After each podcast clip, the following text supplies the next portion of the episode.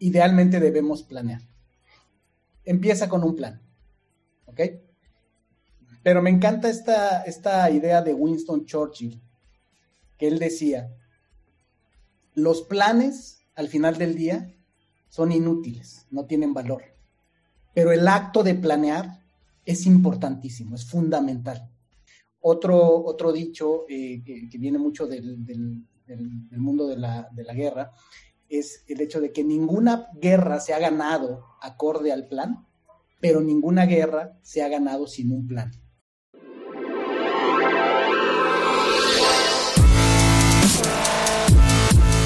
Bienvenidos, Injodibles. Hola, soy Víctor Vargas, coach de vida y alto desempeño, conferencista y empresario. Y en cada episodio te presentaré personas o mensajes injodibles para inspirarte a revelar y expandir los límites de tu mente, tu corazón y tu espíritu.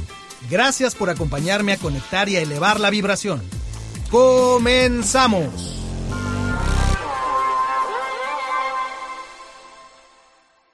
Hola Injodible. En este episodio tuve el honor de ser invitado al podcast de mi amigo Omar Cabrera llamado El Camino del Emprendedor para hablar ni más ni menos que de un tema que no solamente me apasiona, sino que creo que es muy relevante. Este episodio lo estoy publicando a finales de 2020, un año por demás atípico, un año que nos ha demostrado la importancia y la capacidad de ser resilientes, de adaptarnos a las circunstancias para poder trascenderlas, de aceptar la realidad, adaptar, improvisar, pero seguir teniendo un propósito firme que es evolucionar, que es crecer. Así es que en este episodio te hablo acerca de los objetivos, la importancia de establecer objetivos. Ya lo decía Aristóteles, los seres humanos somos seres teleológicos, es decir, la palabra teleos en griego habla de, metas y es que en nuestra esencia tenemos metas. En el episodio te hablo acerca del modelo de planeación natural, donde eh, partimos del hecho de que los seres humanos, eh, estemos conscientes o no, somos máquinas de planear. Pero también de algo muy importante y que quiero que te acompañe, me acompañe nos acompañe a todos en 2021, sea cual sea el escenario que venga, es que tenemos que pensar con el fin en mente. Y el fin en mente es, como decía yo, desarrollar nuestra mejor versión. Eh, expandirnos, entregar nuestro regalo que venimos a dar a esta vida. Y para eso tenemos que pensar como en la cumbre de la montaña y más bien imaginar que estamos en la cima de esa montaña que queremos conquistar y pensar los múltiples caminos que hay hacia abajo. Si lo vemos de abajo hacia arriba, normalmente es la manera de escalar las montañas y bueno, podemos atorarnos y no saber para dónde ir. Pero aquí lo que te quiero proponer es que eh, pienses en tus objetivos, que planees, que veas cuáles son el escenario o los escenarios ideales de eh, un mejor eh, entorno, un mejor desarrollo de tus metas en 2021 y que hagas el ejercicio de planeación, que es lo más importante y a lo que te invito en este episodio. Y que imagines ese, ese, esa expansión a través de eh, ser empático, a través de servir y a través de crecer, que son los elementos de los negocios conscientes. Y eh, hablo ya en particular acerca de eh, técnicas como objetivos y resultados clave. Todo el objetivo en todo este momento de, de, pensar qué, qué, queremos para el siguiente año, es que tú puedas hacer esa reflexión, que generes planes, pero que sepas que los planes son buenos elementos para llevarte a donde quieres, pero que en cualquier momento tú puedes tomar el control, improvisar, adaptarte y moverte entre cualquier circunstancia. Te deseo un 2021 donde estés lleno de fuerza, de resiliencia, de creatividad, te rodee el amor y que vibres en esa energía de las cosas que quieres atraer. Que así sea.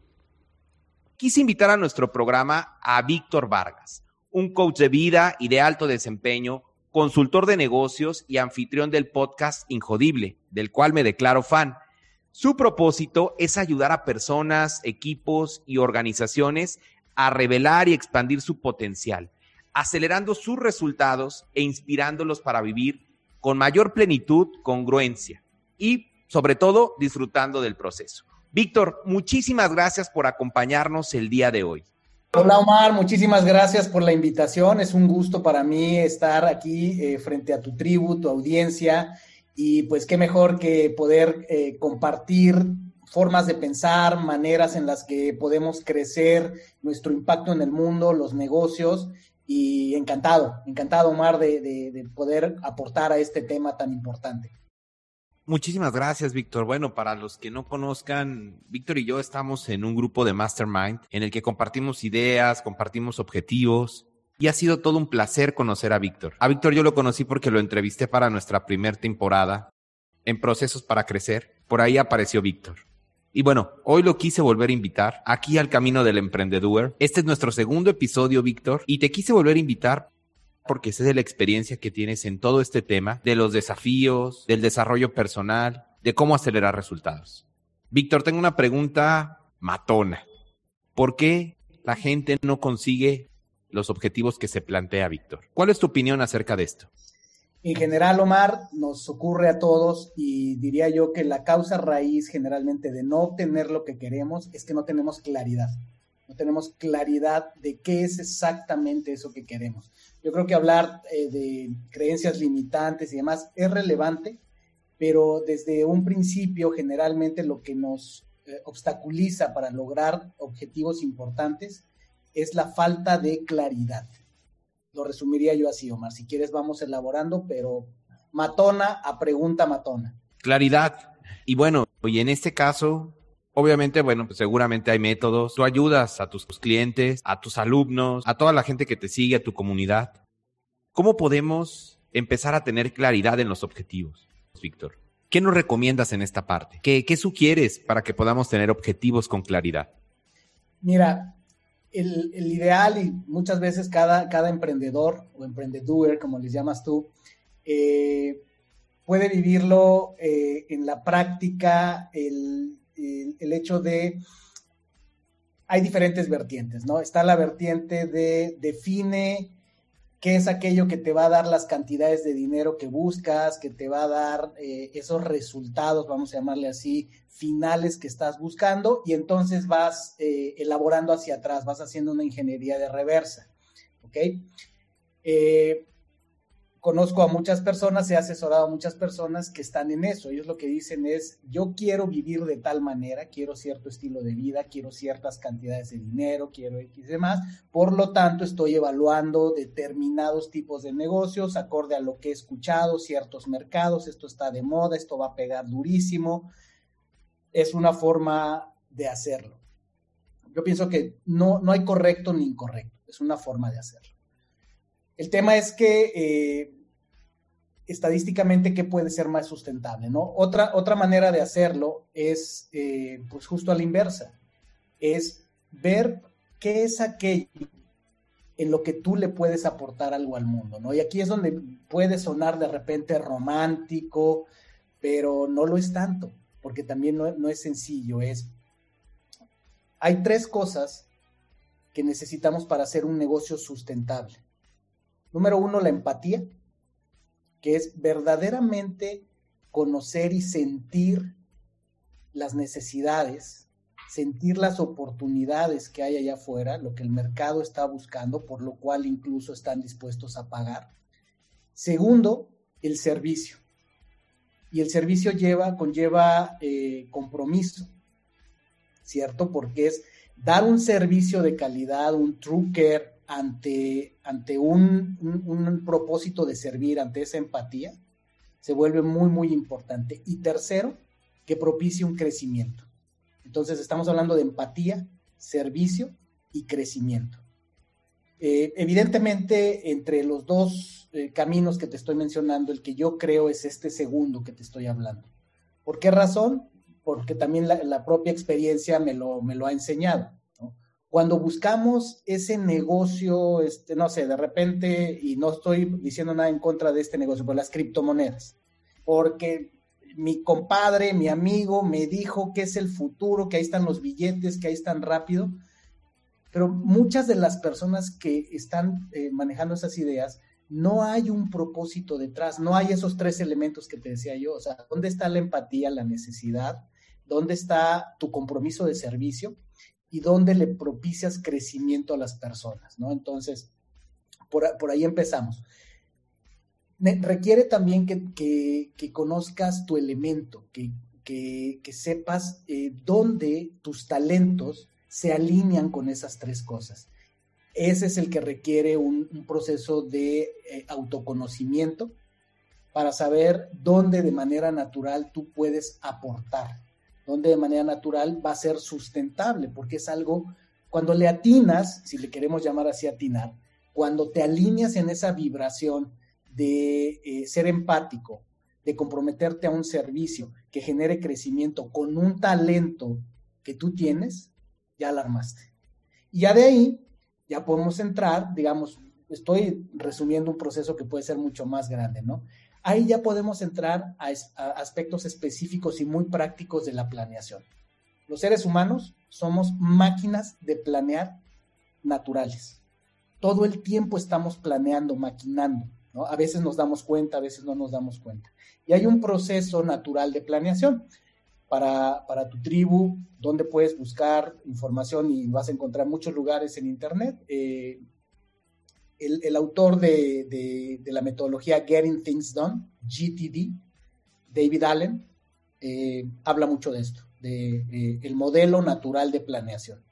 Y el modelo natural de planeación lo que nos dice es, dado un propósito, ¿cuál es ese impacto que quiero lograr? ¿Cómo quiero mejorar la vida de las personas? Eh, ¿Qué oportunidades quiero lograr eh, aprovechar? Eso me va a dirigir, eso establece mi dirección. Dado ese propósito, defino una visión. Yo quiero impactar positivamente la vida de las personas en X sentido y me veo lográndolo de tal manera en tanto tiempo. Ahí es donde viene la visión. La visión es con claridad, ok, ese, ese bien que quiero hacer, ¿qué visión tengo? ¿En, qué, ¿En qué lapso de tiempo? En qué fases tal vez si lo queremos ver así, en qué lugares, qué tanto me quiero extender, esa es la visión a futuro. Y de ahí el tercer paso del modelo natural de planeación es eh, la tormenta de ideas, el brainstorming. Dado el propósito, dada la visión, ok, ¿qué ideas? ¿Cómo lo puedo hacer? ¿Quiénes son esas personas que necesito eh, traer, acercarme a ellas, preguntarles cuáles son esos recursos, esas habilidades que necesito desarrollar, esos recursos, o sea, ideas, ideas. Si estamos hablando de un equipo de trabajo, como muchos de tus emprendedores probablemente ya tienen eh, gente con la que están colaborando, bueno, pues más rico todavía el proceso, ¿verdad? Vienen las ideas, es una tormenta de ideas, no hay ideas ni buenas, ni malas, ni estúpidas, ni inteligentes, ideas, ideas. Se hace ese brainstorming. Cuando ya tenemos esto, ahí te puede servir de muchas herramientas en los brainstormings. Eh, yo manejo, eh, me gusta mucho el tema de design thinking, facilito entrenamientos de design thinking, facilito talleres y particularmente con design sprint. Entonces hay una variedad de herramientas que podemos usar y ya sabes, yo, yo soy fan de los post-its. Hoy día que estamos en, en la pandemia, que el tema de la sana distancia, bueno, pues eh, herramientas como Mural, no sé si conozcas Mural, también hay otra que se llama Miro y hay varias, que son estos murales eh, virtuales en Internet donde los equipos pueden estar interactuando en tiempo real. Puede ser una muy buena opción para que, para que tus emprendedores, tu tribu, eh, utilice este tipo de herramientas. Entonces, estas ideas las mueves con post-it, con ciertas plantillas, y ya que las tienes, viene la parte de organizar cómo agrupas estas ideas, hay diferentes técnicas que herramientas eh, del tipo de design sprint te pueden ayudar, mapas de afinidad, este, matrices de esfuerzo, eh, utilidad y demás. Y entonces viene esta organización. Y esa organización es ahora sí, ¿quién hace qué? ¿Cuándo? Secuencia. Ahí es donde ya nos acercamos más al momento más común que vemos en la planeación, que es el Excel, donde ya si eres más sofisticado, pues ya sacas el Microsoft Project, si te alcanza para la licencia, si no, bueno, pues este, una plantillita de Excel o Google Docs, ¿no? Es donde ya le empiezas a dar esa, esa secuencia. Y eh, es donde le armas los o el proyecto, determinas las fases, eh, las actividades y quién las tiene que ejecutar. Y por último, el quinto elemento del modelo natural de planeación serían las siguientes acciones. Y este parece así como ya la parte más, más simplista, pero muchas veces ahí es donde, donde se pone interesante la cosa, ¿no? ¿Por qué razón? Porque generalmente también las personas somos muy entusiastas para visualizar un propósito noble, tener una visión así este, inspiradora, eh, hacer el brainstorming, grandes ideas y demás, y medio organizarnos y decir cómo le haríamos, pero, eh, como dicen los americanos, la llanta toca el pavimento en el momento que en verdad define siguientes acciones con con fecha, con claridad de qué voy a hacer. Es una llamada telefónica la que tengo que hacer, a quién le tengo que llamar. Es un correo electrónico, es una, es obtener el compromiso de alguien, es cerrar una venta, es obtener el apoyo, es eh, producir un plano, es, eh, es, vaya, ya lo concreto, esas siguientes acciones, que sería el quinto elemento del modelo de planeación natural. Aquí hago una pausa. Eh, te diría, ese sería el, primer plano. Si quieres, podemos ya después hablar de cuando lo podemos llevar a un aspecto todavía un poco más concreto, como por ejemplo eh, ya la, la, estrategia, los objetivos y resultados claves y demás. Pero si lo dejamos ahorita en un primer plano, a lo mejor a cierta parte de tu audiencia le hace sentido en este nivel. Es, Los planes no son tan, eh, tan complicados como muchas veces nos los hacen creer que eso está reservado para personas así con mucha preparación y grandes recursos y herramientas. No, el modelo de planeación natural, cualquier ser humano lo ejecutamos de esa manera y puede ser muy útil para cualquier emprendedor. De acuerdo. Oye, Víctor, bueno, fíjate, nos acabas de dar una cátedra de planeación en, en estos minutos. Acabas de hacer un resumen magnífico de todas estas herramientas de planeación. Pero quiero ir un paso más allá.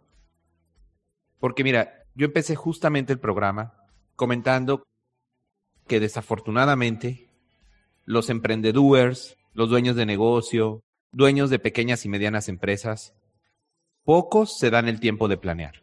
O sea, no, no, no tienen esta planeación. Ya olvídate si siguen cualquier modelo, ¿eh? No, no, no hay un plan, ¿eh? Dice, no, pues mira, quiero vender tanto, algunos. Y yo te quiero preguntar, Tú como experto en este tema, ¿por qué crees que es importante que, que el emprendedor, dueño de negocio, empiece con un plan en este 2021, Víctor? Pues porque si no va a ir eh, de fracaso en fracaso, ¿no? Y es otra manera de aprender del ser humano. Claro. Lo hacemos intencionalmente. Mira, el tema es este, es muy interesante lo de planear. Si me voy al final de la historia que te voy a contar, te voy a decir, empieza con un plan, ¿ok? Pero me encanta esta, esta idea de Winston Churchill, que él decía, los planes al final del día son inútiles, no tienen valor, pero el acto de planear es importantísimo, es fundamental. Y si te fijas, el proceso de planeación natural que te dije, es eso, es el acto de planear y se vuelve muy importante. Otro, al, tema de la guerra, al, asunto bélico, le hemos tomado, nos hemos inspirado para bien y para mal mucho de ellos en el tema de estrategia y planeación. Otro, otro dicho eh, que, viene mucho del, mundo de la, guerra es el hecho de que ninguna guerra se ha, se ha ganado acorde al plan, pero ninguna guerra se ha ganado sin un plan. Entonces, sí, idealmente debemos planear y hay mucha gente, eh, y parece mentira, en diferentes tamaños de negocios, hay personas que dicen, no, yo, yo, yo no planeo, yo así me la voy tocando de oído. Vale, y hay, y hay, personas que igual y les, les sale, ¿no? Y yo creo que hay unas que es más lo que dicen, no, yo no planeo, yo así, y, son super planeadoras, al final les caen, sí, claro. y planean, ¿no? Entonces, sí, es importantísimo planear porque hace, te lleva si lo vemos así, mira, es, un ritual. Eh, te lleva a hacer este acto de creación en tu mente, porque al final lo que vayas a crear en el mundo se requiere un acto al menos de dos, de doble creación. Lo creas a nivel conceptual y luego lo creas en el mundo físico. Yo trabajé muchos años, eh, estudié sistemas y trabajé muchos años en áreas de sistemas y en el punto en el que más enamorado estaba mi carrera era lo que yo veía. Yo decía, tengo, tengo la posibilidad, mi, mi, trabajo me da la posibilidad de crear al menos tres veces. La primera, cuando estamos haciendo el diseño de, ese software que queremos hacer. Segundo, cuando estamos haciendo eh, los planes, cuando estamos haciendo, eh, digamos, todo, todas aquellas herramientas que todavía no es el código, sino es apenas los, los planos, por así decirlo. Eh, tercero, cuando ya estamos tirando el código, programando y demás, ¿no? y cuarto, cuando ya lo entregamos al cliente y ya lo vemos funcionar. Entonces, planear te permite eso, planear te permite crear primero en la mente, y después llevarlo al mundo. ¿Qué es lo que tenemos que tener en cuenta? Que sí es muy real y que es donde tenemos que reconciliar estas dos cosas, de qué tanto planear y qué tanto ejecutar y adaptar, es muy importante entender que todo plan tendrá que ser adaptado. Tener la capacidad, por un lado, de planear y anticiparnos, pero es tan, tan importante como la capacidad de adaptarnos, de ser eh, responsivos, de ir sintiendo el entorno y tener la capacidad de reaccionar a tiempo y adaptar los planes. Todos los planes eventualmente tendrán que ser adaptados. Claro. Eh, y entonces ahí es donde entraba, lo, por eso lo que decía Churchill, ¿no? El acto de planeación eh, es lo más importante porque los planes al final del día se vuelven obsoletos una vez que los terminas. Sí, de acuerdo. Ahorita me viene a la mente, ahorita que platicabas algo, por ahí muchas veces pensamos que, la estructura o la rigidez es un sinónimo de fortaleza, pero más bien es más como un sinónimo de debilidad. Me acuerdo de esta historia porque tú pensarías en un roble, un roble o sea es fuerte, pero ante un rayo no pasa nada, se rompe. Y en cambio un bambú es distinto, es igual de fuerte, pero es más flexible. Esta, esta parte de la flexibilidad en el plan es fundamental para que puedas irlo adaptando. Y ahorita tocaste un punto que creo que es el otro lado de la ecuación. De acuerdo, comprado la parte de planear, yo coincido contigo, hay que hacerlo a, a la medida que cada quien pueda conocer, sin hacerlo tan complejo. Y luego viene la otra parte, Víctor, la ejecución, que ahí es donde a mí me gustaría que nos dieras algunos consejos. Entiendo que obviamente pues esto es todo un método y a lo mejor serían sesiones más largas que no podemos resumir aquí en esta pequeña cápsula en este programa, pero ¿qué consejos das tú para que lo que tú planeas se ejecute? Porque esa, esa es la otra parte, el otro lado de la ecuación.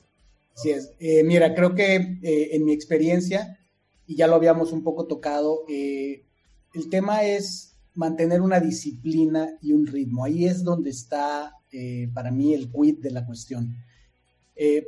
no importa lo sofisticadas que sean tus herramientas, lo inteligente que sea tu gente,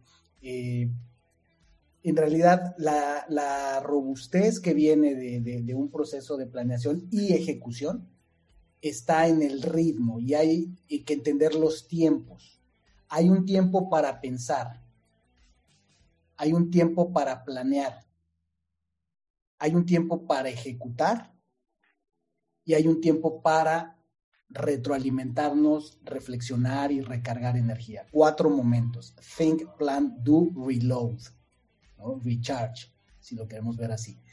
Y entonces, ¿dónde nos aseguramos que haya una ejecución disciplinada?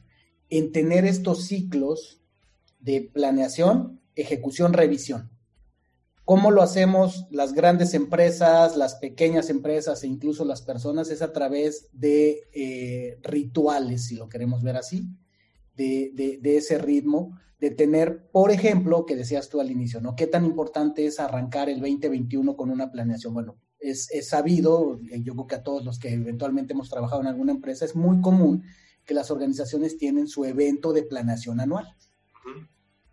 Algunas lo hacen en noviembre del año anterior, otras lo hacen en enero. Eh, la mayoría, generalmente empresas ya más estratégicas, lo hacen antes de que termine el año que va corriendo, ¿no?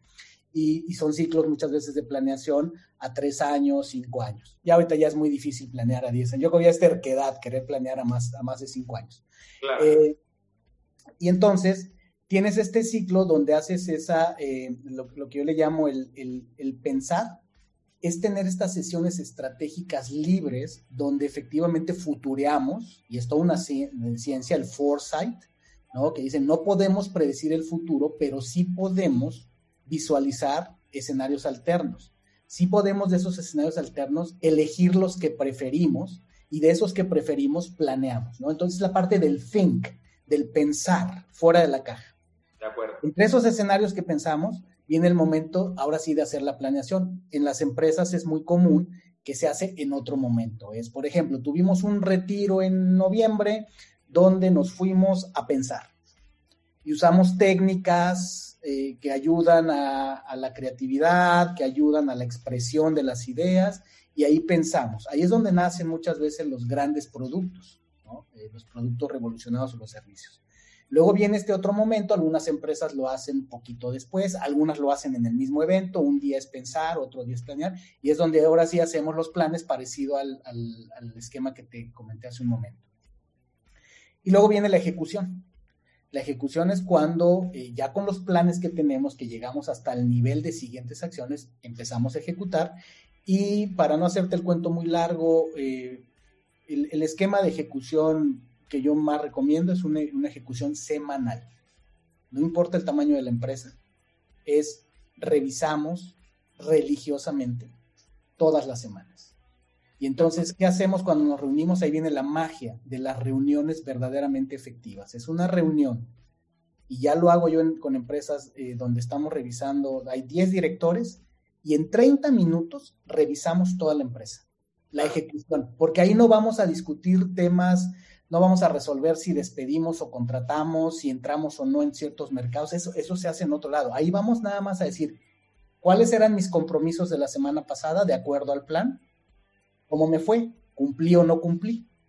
Si, si hubo algún problema, necesito ayuda de alguien que está aquí y cuál es esa ayuda que necesito. Y tercero, y con eso acaba la participación de cada quien es, y este es mi plan para la siguiente semana.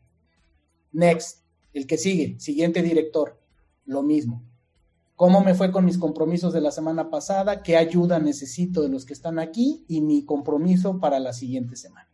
Salen de esa reunión y se van a sus lugares de trabajo con sus equipos a ejecutar, al verdaderamente hacer a esas siguientes actividades. ¿Cuál es la gran ventaja? Que ahí mismo se va teniendo esta flexibilidad que decíamos, esta capacidad de reaccionar, porque ahí semana a semana te estás dando cuenta qué sí está jalando y qué no, y dónde hay que adaptar, dónde creíamos y no, por ahí no era, ahora es por acá. Ahí es donde ya entrarán metodologías específicas. Yo utilizo mucho OKRs, Objectives and Key Results, objetivos y resultados clave, eh, pero es esto, ¿no? Y entonces, eh, generalmente el esquema que, utilizo con mis clientes es la reunión que, dicta todo es la semanal, pero ya de ahí tenemos la mensual. ¿Y, por qué lo hago así?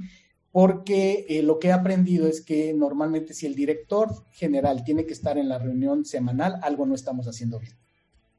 O sea, el director general debiera estar dirigiendo el negocio, viendo hacia afuera, eh, vaya guiando el, barco. Y si las cosas se están haciendo bien, él no tiene por qué estar semana a semana viendo el, detalle, eh, sino que cada mes le presentamos. Claro. Porque cada semana los responsables de cada área pues se están eh, calibrando a sí mismos. Cada mes le presentamos al director y cada tres meses el director le presenta a toda la empresa. ¿Cómo vamos? Esa reunión trimestral.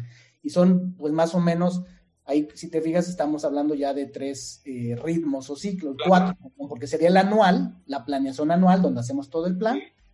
Está la ejecución semanal, o yo le llamo rendición de cuenta semanal, está la mensual que le hacemos al director y está la trimestral que le, donde el director le presenta a toda la empresa. ¿no? De acuerdo. Se vuelve a repetir. La clave, desde mi punto de vista, tu pregunta era específica, la clave de la ejecución está en esos ritmos, en esas rendiciones de cuentas. hay quien le llama cadencia, esa cadencia de ejecución, ese ritmo. Perfecto, no, pues mira, coincido contigo en todo esto. Justamente también nosotros somos fanáticos del tema de los OKR. Es una de nuestras metodologías en uno de los programas que tenemos de ejecución. Y, justamente me viene a la mente esto, Víctor, porque luego pasa, así como empezamos con una pregunta matona, vamos a ir cerrando también con preguntas de este calibre. Nos pasa, Víctor, que luego muchas veces el dueño de negocio, el líder, duda de su liderazgo. Oye, es que ¿cómo voy a hacerle yo para gestionar a todo el equipo? ¿Cómo le voy a hacer para contagiarlos? Para imprimirle esta parte de, lo que yo quiero, todo este propósito. Y nosotros al menos desde esta perspectiva, quiero preguntarte también a ti tu opinión. Nosotros decimos que siempre el mismo sistema, esta parte, esta cadencia de resultados va haciendo y va generando este accountability con los líderes, con los, con los equipos de mandos medios, va generando esta parte y que muchas veces el liderazgo eh, en este tipo de sistemas, en este tipo de manera de ejecutar, se va generando y el, el mismo, digamos, los mandos medios se van haciendo dueños del resultado. ¿Tú qué opinión tienes al respecto, este, Víctor? ¿Es muy importante que el líder impulse todo esto o confías más en el sistema y en el método? Eh, es, una combinación, pero al final el ideal es debiéramos confiar en el, sistema. Los OKRs son un gran avance, eh, no por nada grandes empresas del tipo de Intel, Google, Facebook los utilizan. En México ya varias empresas lo están utilizando y yo es lo que le, recomiendo a los clientes. Pero debemos reconocer, yo debo reconocer que los OKRs todavía están basados eh, en, en, la filosofía de comando y control, ¿no? Donde a la gente hay que decirle lo que tiene que hacer y hay que vigilar, hay que dudar de que lo va a hacer y por eso hay que estar encima de ellos, ¿no? Es más o menos la cultura típica en la mayoría de las organizaciones. Yo soy representante en México de Responsive, Responsive.org. Y esto, este movimiento, eh, Responsive es una de las múltiples expresiones, está también, eh, no sé, eh, Capitalismo Consciente, está Reimagina, que acabo de participar en un evento, pero realmente la vanguardia donde vamos es a las, a las organizaciones autogestionadas. Entonces, el líder debe ser, sí, fuente de dirección y de congruencia, pero si está haciendo bien su trabajo, debe crear el ambiente, el entorno de confianza y empoderamiento con transparencia para que las personas se autogestionen. O sea, el ideal ya sea donde vamos, pero tengo que ser realista, o sea, estamos trabajando en eso, ¿verdad? Y sobre todo en Latinoamérica y demás. Eh, llegar a un punto donde el propósito nos guía a todos. Yo utilizo mucho y cuando hago mis presentaciones pongo unos videos donde muestro las parvadas, cómo se mueven como los bancos de peces. Ese para mí es la, mejor representación gráfica de cómo debiéramos trabajar en una organización.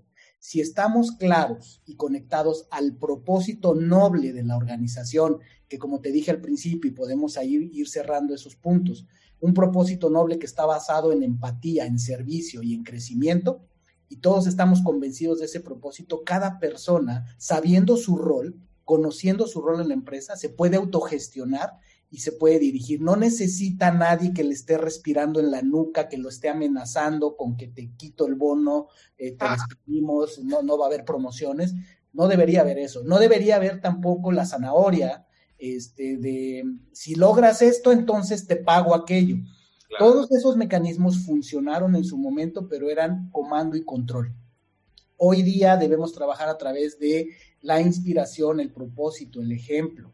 Eh, eh, y, es, y es hacia donde queremos crecer las organizaciones. Mientras eso ocurre, mientras trabajamos en eso, si es un avance establecer sistemas de planeación sistemas de ejecución, sistemas de rendición de cuentas, darle a la gente las herramientas adecuadas, darles una dirección clara, liderazgo, y ese liderazgo lo defino en una palabra, si, si algo mínimo debe cumplir los, los liderazgos es congruencia. Ok. Congruencia. Perfecto. Muchísimas gracias. Ya para, para cerrar, ¿qué viene para Víctor Vargas en este 2021? ¿Qué plan tienes? Pues mira, eh, eh, trabajo eh, con, mis equipos en, tres vertientes. La, primera de ellas, que es mi, negocio, digamos, eh, del, que se, del que sale el sustento para los otros proyectos, que es eh, mi firma de coaching y consultoría, WOW, que son las siglas de We Are One, todos somos unos, de ahí viene toda esta imagen de la parvada.